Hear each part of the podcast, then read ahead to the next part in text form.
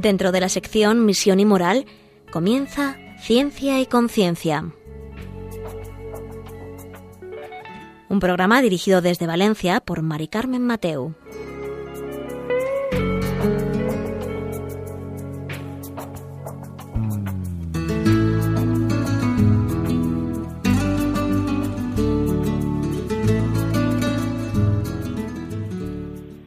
Buenas tardes, queridos oyentes. Un miércoles más aquí estamos en Ciencia y Conciencia, un programa que hacemos desde el Observatorio de Bioética de la Universidad Católica de Valencia. Y hoy vamos a tratar un, eh, tema que, según pues, los datos del Instituto Nacional de Estadística, en 1980 se produjeron en España 1.652 suicidios.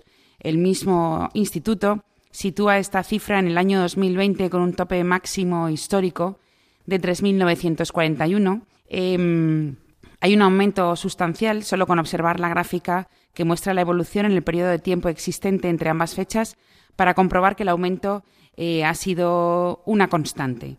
Eh, década tras década ha ido en aumento y en estos momentos pues podíamos estar hablando de que cada dos horas pues un, español se, suicida, ¿no? Se quita la vida.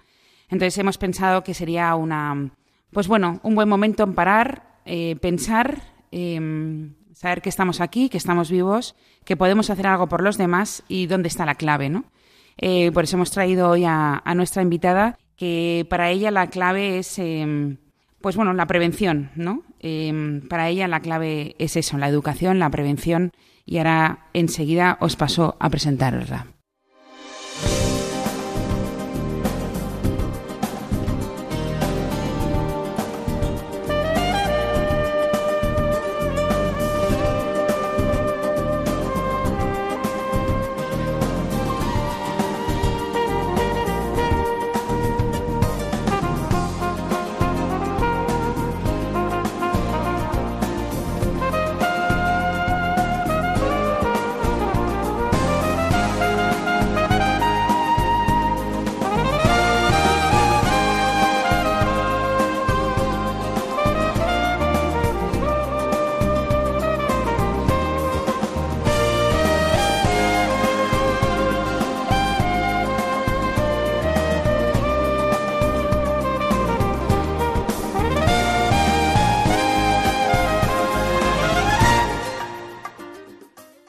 Como os decía, vamos a ver cuál es, cuál es la clave. Vamos a situarnos en la España de hoy, en la España de los años 80, en todo este recorrido, eh, en qué podemos hacer, porque todos podemos poner parte de nosotros mismos en, mejorar esta situación, ¿no?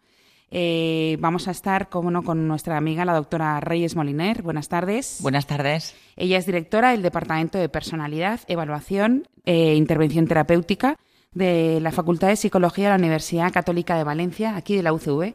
Em, y además ha impartido sesiones de formación dirigida a todos los orientadores y profesores de los colegios diocesanos en Valencia, pues con el objetivo de que sean capaces de detectar señales de alarma en niños y adolescentes em, con estos problemas, ¿no? Em, bueno, cuéntanos, eh, sé que estás trabajando sobre este asunto en el ámbito escolar y si te parece empezamos por ahí y ya vamos subiendo. se ha convertido, dicen, en la segunda causa de muerte entre los jóvenes españoles, ¿no? Entre 15 y 29 años y solo lo supera la causa del cáncer. Entonces, sí, así es. Tal y como comentabas, eh, ha habido un incremento en el número de suicidios que se han que se realizan en España a lo largo de las últimas a las últimas décadas eh, y las cifras que todavía nos, nos, nos llaman más la atención y nos preocupan es el elevado eh, índice de suicidios que se eh, realizan entre la población eh, adolescente y, joven. Es una realidad que, estaba ahí. Es cierto que el tema del suicidio ha sido un tema tabú, hmm. del, que, del, que, del que no se hablaba, del que se escondía, eh, también en cierta manera por poco los mitos que están asociados a, a dicha, a dicha hmm. conducta. ¿no? se piensa que, entre otras cosas, el que dice que lo va a hacer finalmente no lo hace. Eh, también está el mito de que hablar del suicidio es una forma de dar ideas respecto a esta, a esta conducta. Eh, se piensa que el suicidio es inevitable, que no se puede prevenir. Entonces, digamos que este tipo de creencias eh, erróneas también han condicionado lo que ha sido el, el poner sobre la mesa una realidad que, insisto, desde el 2004, no solamente en España, sino en todo el mundo, ha habido un incremento de la conducta suicida. Es más prevalente en varones que en mujeres. Eh, y eso es algo también que se, que se repite eh, en todos los países, pero insisto, algo que eh, la pandemia ha permitido es que existe esta realidad, esta realidad unida con otros trastornos mentales que, que la pandemia ha puesto de manifiesto. Han aumentado el número de trastornos emocionales, tanto en población adulta como en, niños y adolescentes. Y, de alguna manera yo creo que esto puede ser eh, un punto de inflexión que permita pues mirar hacia esa realidad. Eh, como decía, se puede prevenir, se puede evitar. Lo importante es contar con, con los recursos, mm, tanto a nivel de salud mental como recursos educativos, como, eh, digamos, eh, recursos a nivel de, la propia sociedad. Que me ha llamado mucho la atención que el punto ha sido que desde el 2004. ¿Qué ha pasado en el 2004? Mm, realmente eh, puede haber influido diferentes factores. Yo creo que también eh, determinadas situaciones como una importante crisis económica puede repercutir ¿no? en personas que tal vez ya, ya, ya son vulnerables. Mm, hablaremos después de, de, qué personas son más vulnerables. Entonces, eh, eh, determinados hitos o situaciones que pueden generar desasosiego, malestar en las personas y junto con esa vulnerabilidad y que por otra parte eh, no dispongan de las, de las herramientas para hacer frente a esto o no existan los recursos suficientes, comentaba antes, de salud mental, yo creo que pues han puesto, han, han disparado, han podido disparar este, estas cifras. Y, viendo lo de los niños y adolescentes, em, ¿cuál crees tú que son las, o bueno, o si sabes cuáles son las causas principales? Em, no sé. No hablaríamos de una, una, única causa, existen diferentes factores. ¿no? Desde el punto de vista de lo que entendemos por factores de riesgo a nivel emocional, pues hablaríamos de personas que pueden presentar una alta impulsividad y eh, el suicidio puede cometerse como una conducta impulsiva ante una determinada situación que yo no puedo controlar. Hablamos también de personas que presentan desesperanza, el, creer que ante la situación que están viviendo no disponen, no, saben cómo hacer frente y ven eh, el suicidio como una salida a ese sufrimiento. Hablamos también de, de, personas que pueden ser haber, haber, sido de niños, adolescentes, víctimas de acoso escolar, de bullying, eh, de personas con baja autoestima, eh, también la posibilidad de presentar algún trastorno mental es un factor de riesgo, aunque debemos tener en cuenta eh, ¿A qué te refieres con no conocido? Que puede tener ese, ese niño, es un trastorno, pero no lo sabíamos. Mm, bueno, a veces no hace falta tener un trastorno. Ese también es uno de los mitos, el pensar que únicamente se suicidan las personas que tienen un trastorno grave como una depresión o una esquizofrenia. Es cierto que estos diagnósticos en ocasiones eh, van aparejados a, al suicidio o a la realización de conductas suicidas, pero no siempre tener un trastorno mental. A veces en, puede ser más la, acumulación de pequeños estresores que sumados eh, conjunto con esa desesperanza que es clave en, las personas. Eh, cuando alguien comete un suicidio o intenta realizar un suicidio, eh, no es tanto que no quiera vivir, sino que ve esta, esta opción como una salida al sufrimiento. Sí, pero ¿cómo un niño, o sea, siente desesperanza? Mm, te hablaba de, esa baja autoestima, de la ausencia tal vez también de, habilidades para manejar el malestar. Eh, hablamos también de, entornos familiares que han podido generar eh, pues esa sensación de inseguridad, esos entornos familiares que son invalidantes, que ante el sufrimiento, ante determinadas verbalizaciones del niño de posibles problemas o malestar que puede estar sintiendo, el entorno resta importancia, ¿no? Les decimos a veces a cuando nos cuando nos trasladan alguna preocupación o algún miedo, no pasa nada, no es para tanto, todo tiene solución, pero en ese momento cuando eh, un niño o un adolescente verbaliza eso, detrás de esto hay una angustia, ¿no? Hay un, hay un malestar. ¿Y en ese caso qué haces? Es importante eh, cuando un niño eh, con un adolescente verbaliza estas intenciones, de entrada hay que escuchar y acompañar. Hay que validar, hay que entender que, trasladarle que entendemos que está pasando por un mal momento, agradecer incluso que, de, todas, todas que nos lo haya comunicado y plantearle que eh, vamos a estar ahí, vamos a buscar ayuda, porque entendemos que cuando se está planteando esto es porque hay un sufrimiento eh, importante que eh, le lleva a contemplar como única solución el terminar con su vida.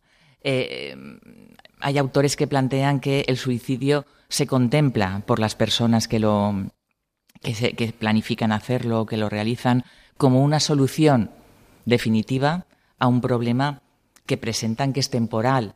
Y lo importante es, eh, de alguna manera, ver qué está causando esta desesperanza, esta sensación de, encontrarse sin salida y trabajar, darle herramientas, no solamente al niño, sino también a la familia, y, eh, el contexto que, que, acompaña, que acompaña al niño o al adolescente.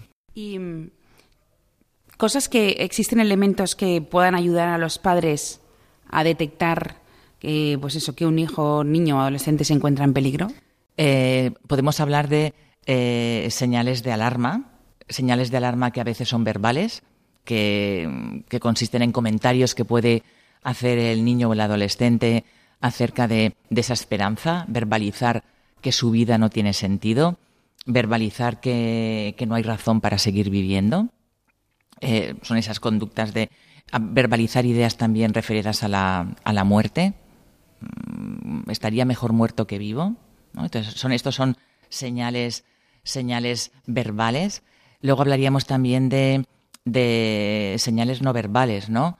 Eh, podemos observar a lo mejor eh, que nuestro hijo, que nuestro alumno eh, de repente pues presenta una, una, disminución importante en lo que sería su rendimiento académico cuando ha sido un buen, un buen alumno, que de repente se aísla, deja de salir con, con, sus amigos, deja de incluso de realizar actividades que han sido actividades que, que le gustan, deporte y demás. Entonces, hablamos también ahí de, de un aislamiento hablamos incluso de, eh, de, conductas como pues eh, regalar cosas, hacer despedidas, eh, realizar, escribir, lanzar algún mensaje, verbalizando pues esa intención de, irse o de despedirse del entorno, nos encontraríamos con, con señales que nos pueden indicar que esta persona se está planteando terminar con, su vida. Aunque bien es cierto que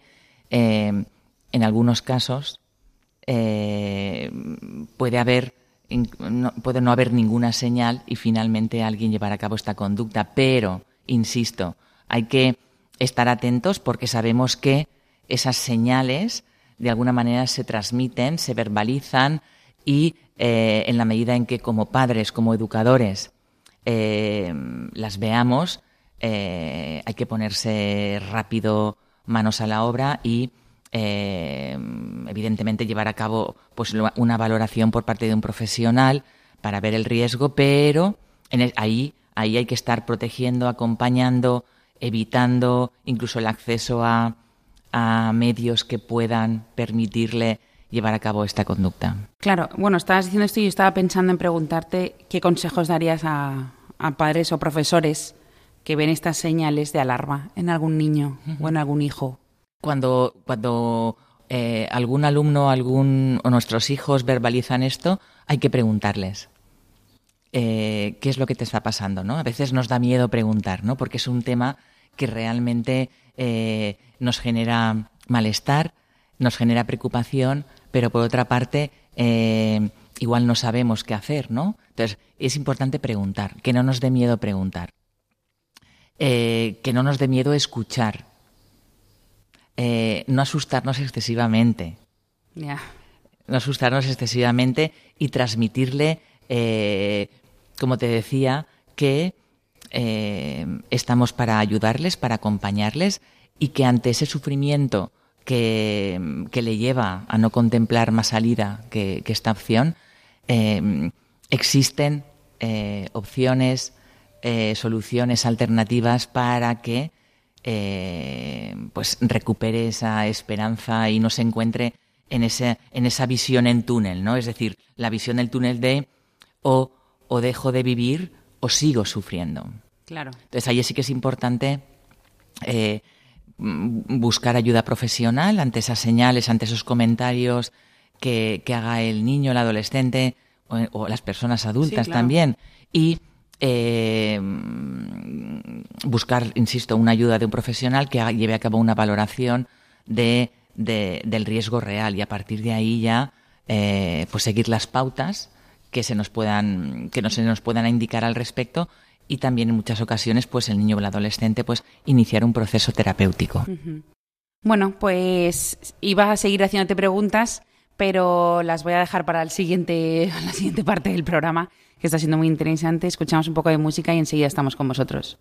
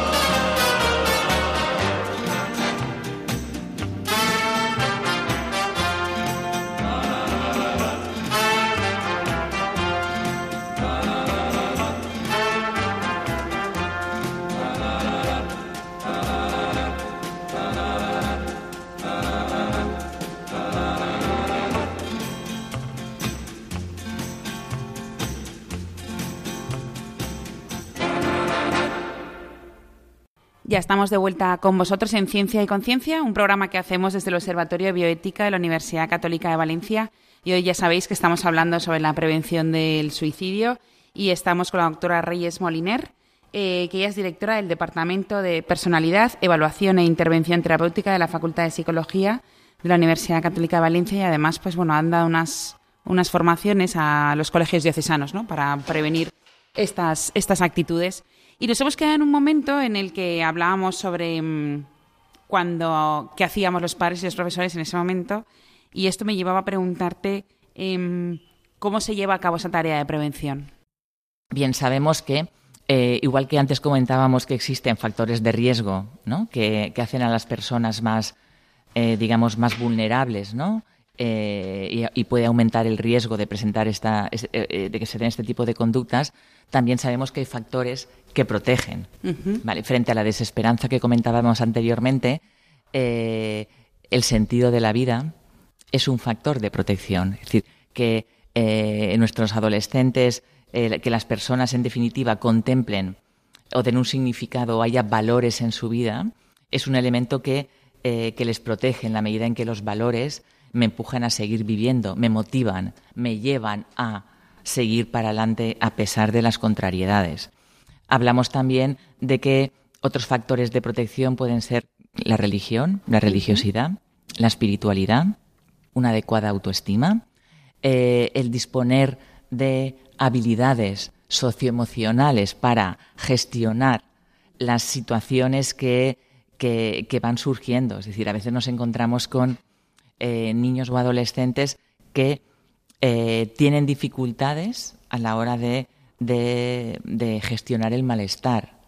No ven, no, disponen de herramientas que les permitan, ¿no? ante una determinada situación, pues eh, recurrir a ellas para manejarlo. Entonces, qué duda cabe que en la medida en que fomentemos de alguna manera eh, el tema del sentido de la vida, los valores, el sentido de pertenencia, el, sentir que formo parte de un grupo, que soy importante para un grupo y puede ser evidentemente el grupo, pues mi familia, mis amigos, pero también es el grupo, pues mi, mi equipo de baloncesto, mi equipo o eh, es mi grupo de referencia, pues eh, allí donde yo estoy llevando a cabo determinadas ah, labores de voluntariado, etcétera. Entonces, el sentido de pertenencia, el que el, el que los adolescentes se sientan que forman parte de un grupo que son importantes para los demás, es un elemento importante.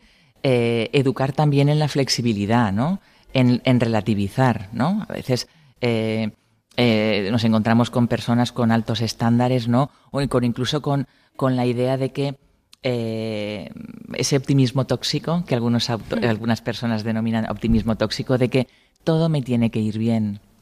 Y, y a veces el, el, el, pensar que cuando surge un problema, ¿no? que a veces el problema a estas edades puede ser pues un suspenso en un examen, una ruptura con el noviete, con la novieta y demás, pues el, enfadarme con un amigo o el pelearme con mis padres, pues, eh, y, qué duda cabe que eso genera malestar, de alguna manera esos mensajes de esa, de esa felicidad constante que tenemos que, que tenemos que experimentar, ¿no? Eh, puede llevar a que ante un problema, eh, pues pensar que esto es terrible, es un desastre. los problemas forman parte de la vida eh, lo importante es saber gestionarlos, ¿no? Entonces yo creo que educar en el optimismo inteligente, educar también, fomentar la resiliencia, el, transmitir la idea de que eh, los problemas que duda cabe que nos descolocan, nos fastidian a todos, hmm. pero eh, esa idea de que abordar el problema me va a permitir aprender, crecer, madurar y salir fortalecido, ¿no? Para, para incluso para tener más herramientas para funcionar en un futuro. Estos son aspectos importantes a tener en cuenta que qué duda cabe eh, eh, los padres en casa mm, pues tenemos una parte de responsabilidad en formar estas, estas actitudes, eh, pues padres que educan desde el cariño, pero también desde la firmeza, estableciendo límites y demás, pero padres que validan el sufrimiento y el malestar, ¿no?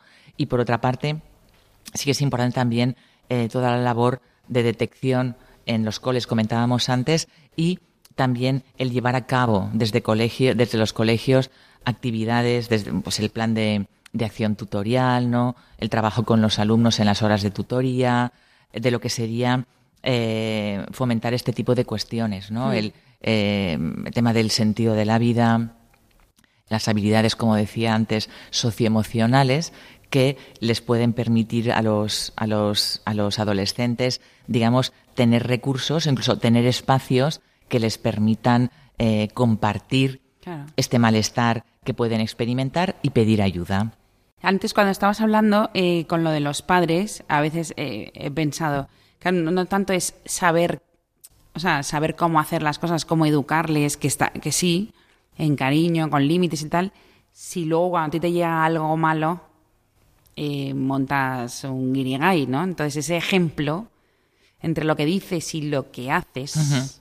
Sí, es verdad que eh, un, elemento importante que, puede estar a la base de, este problema, ¿no? Es que nuestros adolescentes o nuestros niños no tienen dificultades para gestionar el malestar, ¿no? Qué duda cabe que la adolescencia además es una época compleja donde uno se separa un poco de los papás, eh, busca esa identidad, ¿no? Que le diferencie, quiere formar parte de un grupo, pero a la vez eh, eh, todavía no dispone de, esas habilidades de autocontrol, ¿no? Porque todavía, desde el punto de vista cerebral, el óvulo frontal todavía no funciona bien, con lo cual aparecen esas conductas impulsivas, ¿no? Entonces, a veces tienen que regularse o manejar el malestar cuando no están preparados para ello o cuando no disponen de las herramientas. Y algunas herramientas de regulación emocional se aprenden. ¿Cómo se aprenden? Pues observando en mi entorno más inmediato cómo se maneja el malestar, ¿no? Qué duda cabe de que cómo, se, cómo los padres manejen los problemas, afronten los problemas, se convierte en un modelo para nuestros hijos, ¿no? Entonces, eh, eh, qué duda cabe que cómo, lo hagamos nosotros o qué estrategias utilicemos o qué mensajes ellos vean en nosotros, pues también eh, van a calar en, cómo ellos eh, perciban y manejen estos problemas o el malestar. Y mm, dando un paso, bueno, no sé si no es un paso más, pero sí es un paso en, toda la formación que, que has ido dando en los colegios. Eh, también habéis estado hablando de autolesiones. Pero las autolesiones no llegan a... No, es decir, eh, hablaríamos de autolesiones no suicidas. Es cierto que eh, en algunas personas que llevan a cabo estas, estas conductas autolesivas, eh, en algún punto donde, donde incrementen por la gravedad de su situación esas autolesiones, pues podían dar el salto a cometer una conducta suicida. Pero de entrada son, son conductas que también están muy presentes en los adolescentes. Aquí hablaríamos de, en mayor medida en las niñas, en las chicas. Eh, hablaríamos, por ejemplo, de daño inducido a través de cortes y que se utilizan la funcionalidad o por qué se llevan a cabo. Eh, existen dos motivaciones fundamentales. Una motivación más intrínseca que tiene que ver con eh, el manejo del malestar emocional. Hablaremos también aquí, hablamos también aquí de de, adolescentes que no saben manejar el malestar emocional, no tienen recursos y ante una emoción intensa, una ansiedad intensa, una rabia, una tristeza que no saben gestionar, digamos que el daño físico mitiga el dolor emocional. Entonces, con la autolesión se produce un alivio de ese malestar emocional, ¿no? Entonces, a corto plazo es una estrategia que, aun siendo desadaptativa, en la medida en que lo que se busca es escapar del malestar emocional que no sé cómo gestionarlo, les funciona. Luego existirían motivaciones extrínsecas, como podía ser en algunos casos llamar la atención, ¿no? Me pasa algo, ¿no? O incluso también eh, una motivación extrínseca y a esto ha contribuido de alguna manera las redes sociales que tienen sus ventajas y sus inconvenientes, ¿no? Pues a veces también hay un componente de formar parte de grupos que en redes sociales, eh, pues, eh, se, se, denominan, por ejemplo, las que se cortan, de, de cutters, ¿no? Y entonces eh, hacen apología o manifiestan o enseñan este tipo de, claro, pero de esto conductas. Es totalmente, como tú decías, desadaptativo. Desadaptativo. Pero a corto plazo les funciona. Porque si yo lo que quiero es mitigar ese malestar emocional, el dolor físico corta rápidamente. Ya. Claro, ahí está, está habiendo una mala gestión. Claro. Ah, Estamos hablando de personas que necesitan aprender a gestionar esas emociones de una manera más adaptativa.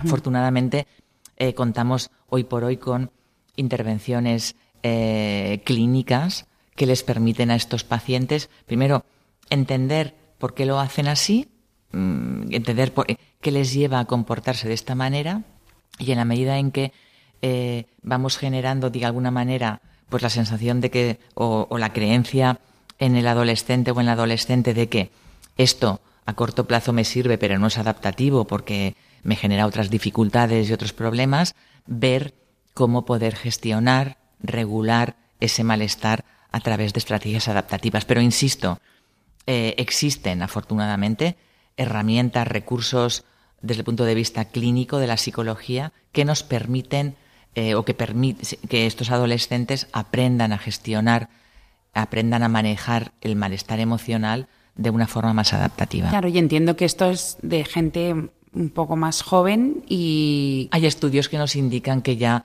a partir de los 12 años nos estamos encontrando con, con niñas, sobre todo, porque son más prevalentes en chicas, que ya están recurriendo a, a este tipo de, a este tipo de conductas.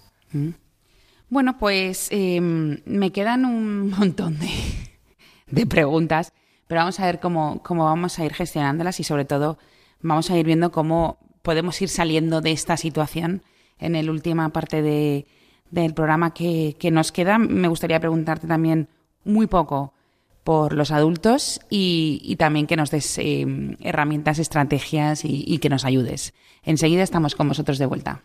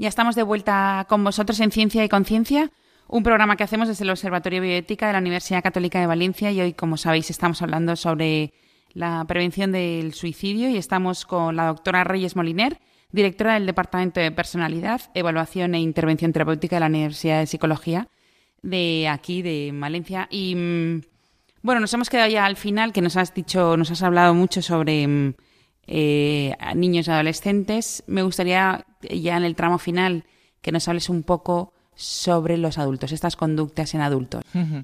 Es verdad que, mm, eh, como comentábamos, las últimas cifras del, Observatorio del Suicidio, a partir de los datos del Instituto Nacional de Estadística, han alarmado sobre ese aumento eh, importante de, los suicidios. Es cierto que un, elemento eh, importante ha sido ese incremento en la relación de en la realización de suicidios en adolescentes y, en jóvenes, eh, pero es cierto que eh, los adultos, tanto hombres en mayor medida que en mujeres, pues eh, las cifras son importantes, ¿no? Hablabas antes de, de que cada, cada pocos minutos mm. alguien intenta terminar con su vida.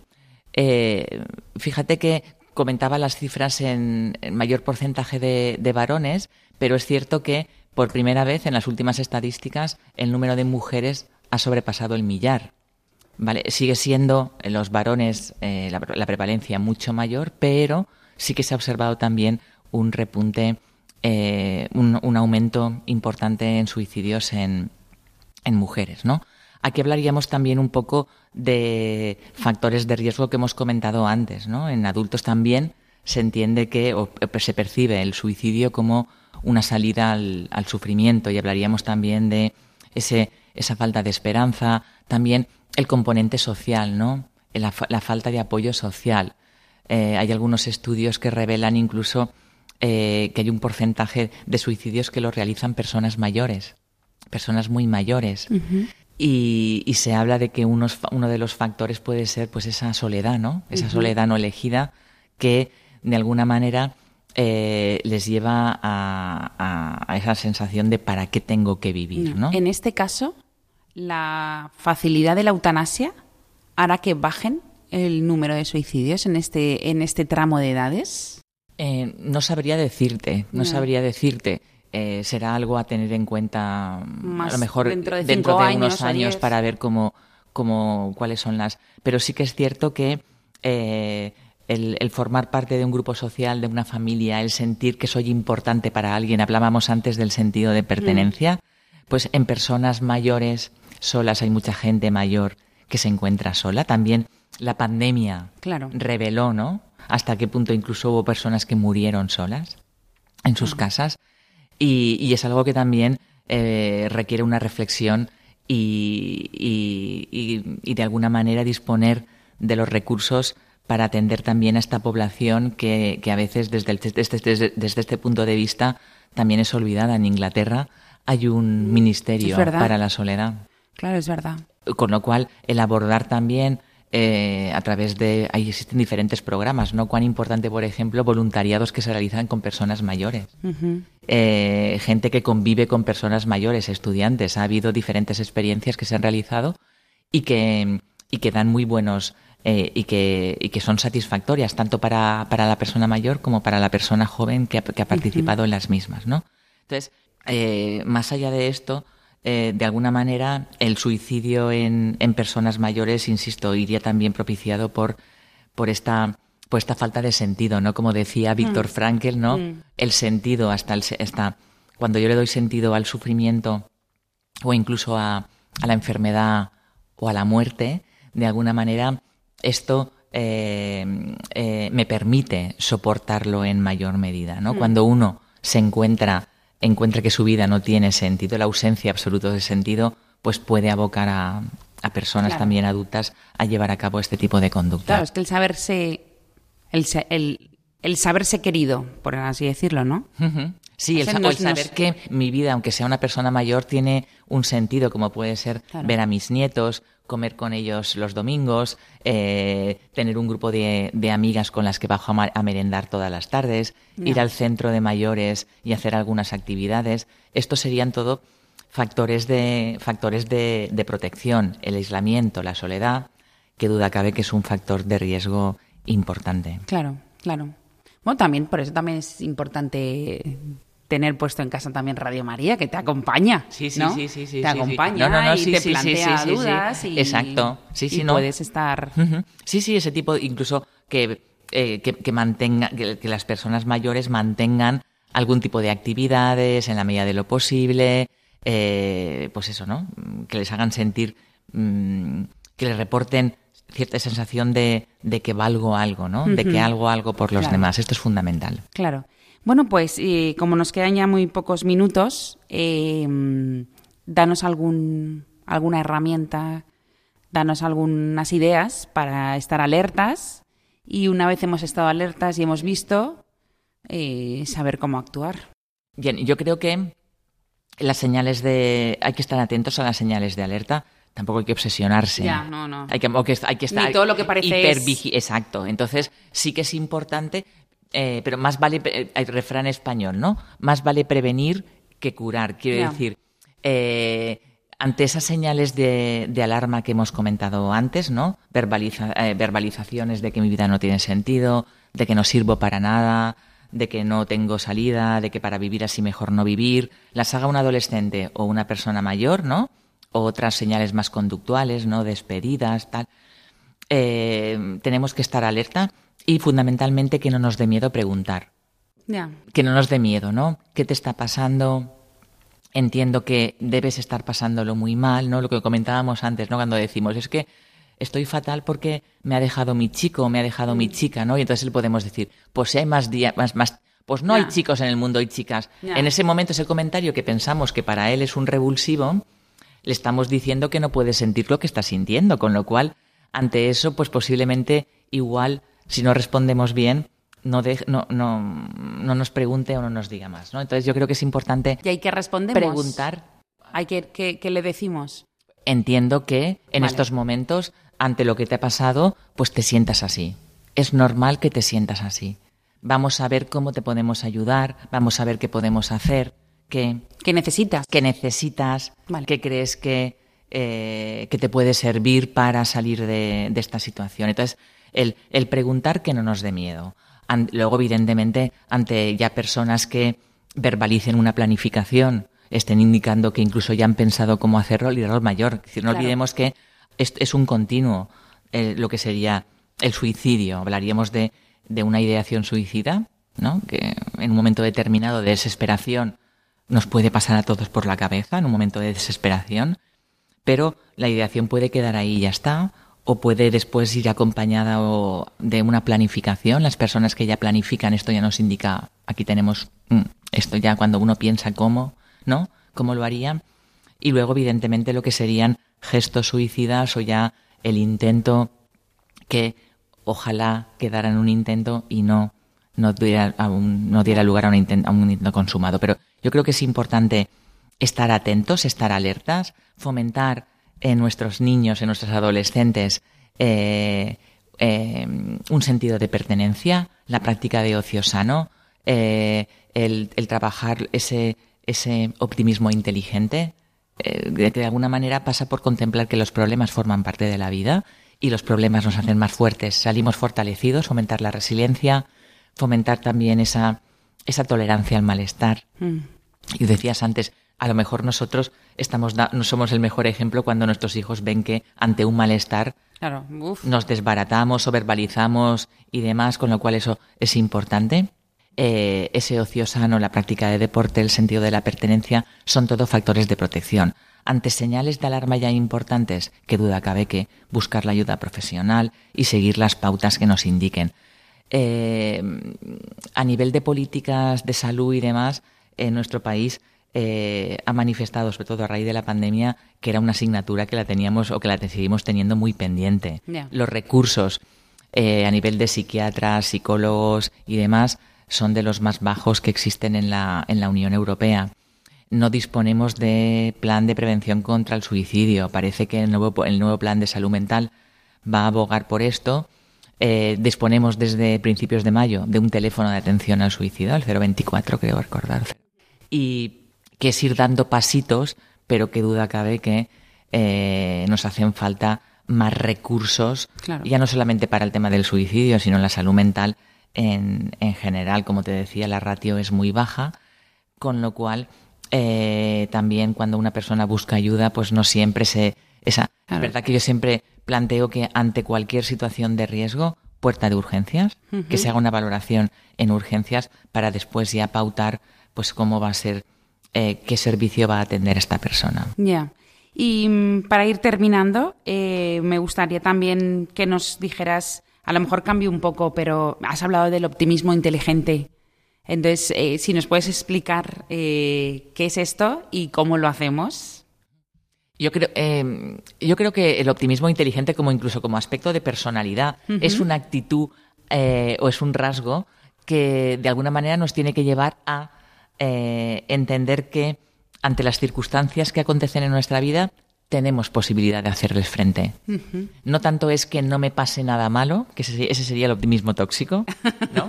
es decir, o entender que la, la felicidad, eh, tenemos que estar aquí todo, o sea, sin, sin, tener ningún, sin, sin, tener ningún contratiempo ni ningún malestar. El optimismo inteligente es esa, se caracteriza por esa actitud de, eh, ante los problemas, entender que uno tiene recursos para hacerles, para hacer frente a dichos problemas, ¿no? Es una, es una, no es una actitud de ese, me van a pasar cosas buenas, ¿no? Sino que me van a pasar cosas buenas y cosas no tan buenas y eh, eh, lo que me distingue frente a el optimista inteligente frente al pesimista, ¿no? Sería en que voy a ver, seguro que hay opciones, recursos para hacer frente a las mismas y así es no, no, me, ha gustado mucho lo del optimismo inteligente y el tóxico, ¿no? El tóxico, el que siempre pensamos que. No sé. Sí, esa felicidad, ese concepto de felicidad que entendemos que, que lo normal es que, que, seamos, que, estemos felices como un cascabel, porque todo nos va bien, ¿no? Entonces, claro, es que eso de alguna manera nos aboca a que cuando experimentemos malestar, claro, nos, nos, nos sintamos totalmente descolocados, ¿no? Y que percibamos ese malestar como algo anómalo, cuando el malestar forma parte de la vida. De alguna manera la vida es un regalo. No hemos elegido vivir, es un regalo. Y esa contrapartida por el hecho de vivir es que en algunas ocasiones vamos a vivir cierto malestar, ¿no? Y, el desear que no aparezca no es adaptativo. El planteamiento es entender que, forma parte de la vida y que eh, debemos aprender a gestionar a gestionar este malestar. Y que no es tan raro y que debería ser lo normal tener cosas malas alrededor y ser felices. Exacto, exacto. A pesar de, eh, a pesar de, ¿no? ¿Cómo puedo? Sí, pero cuando a veces se nos bombardea con esos mensajes de vidas estupendas, maravillosas, que reflejadas en redes sociales y demás, claro, uno entiende que eso es lo normal. Claro. Y eso, es la felicidad, y yo no lo tengo. Exacto, con lo cual, ¿qué pasa aquí, no? Porque yo, entonces, claro, están esos mensajes de, de, felicidad tóxica, ¿no? Sí, total. Que, que, de alguna manera calan, ¿no? Y a veces también cuando nosotros también como padres o como educadores transmitimos eso, ¿no? Claro, estamos, digamos, de alguna manera eh, haciendo más vulnerables a nuestros hijos, ¿no? Porque estamos lanzándole esos mensajes de que todo nos tiene que ir bien, lo normal es que todo nos vaya bien.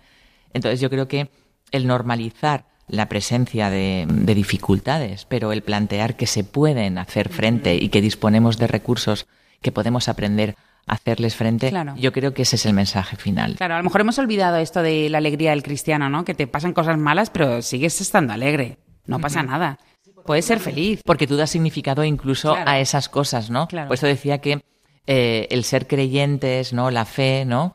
Eh, es un factor de, protección porque incluso ante la adversidad tú das significado a eso, ¿no? Canalizas todo lo que te pasa a través de Exacto. La espiritualidad para otras personas, em, otros valores. Por eso es tan importante el fomentar el sentido de la vida, claro. Eh, la espiritualidad, la religiosidad, el sentido de pertenencia, porque todo esto de alguna manera me protege frente a eh, o me da o me permite seguir funcionando a pesar de las circunstancias. Bueno, pues espero que os haya gustado a todos el programa y os haya abierto mm, eh, un poco la mente, nos haya abierto el corazón a ver eh, Nos podéis escribir por correo electrónico a ciencia y conciencia arroba radiomaria.es, ciencia y conciencia arroba radiomaria.es y podéis preguntarle a Reyes. Eh, sí, yo para terminar me gustaría recalcar esa idea que comentaba al principio de que se puede prevenir el suicidio, que se puede evitar. Se puede evitar. Incluso esas personas que lo intentan y fallan, eh, hay, hay, que hacer algo, porque sabemos que los que intentan y fallan, la posibilidad de volver a cometerlo durante los tres meses siguientes es alta, con lo cual ahí hay que hacer, hay que hacer cosas. Pero me quedo con, me gustaría que a todos les, les llegara el mensaje eh, de un optimismo inteligente a la hora de decir que se puede prevenir, pero que hay que contar con tanto medios a nivel, a nivel eh, de salud mental como recursos educativos, como también trabajar con las familias, ¿no? Todo lo que sería el fomentar factores de protección. Pues muy bien, muchas gracias. Muchas gracias, Reyes. Como siempre, un placer estar aquí con vosotros. Gracias, Reyes. Y bueno, gracias a Fernando La Torre por estar con, nosotros y hacer realidad el programa. Yo me quedo con el optimismo inteligente a full. Eh, me voy con él eh, en la mochila y muchas gracias. Y a todos vosotros nos, nos vemos y nos oímos en 15 días.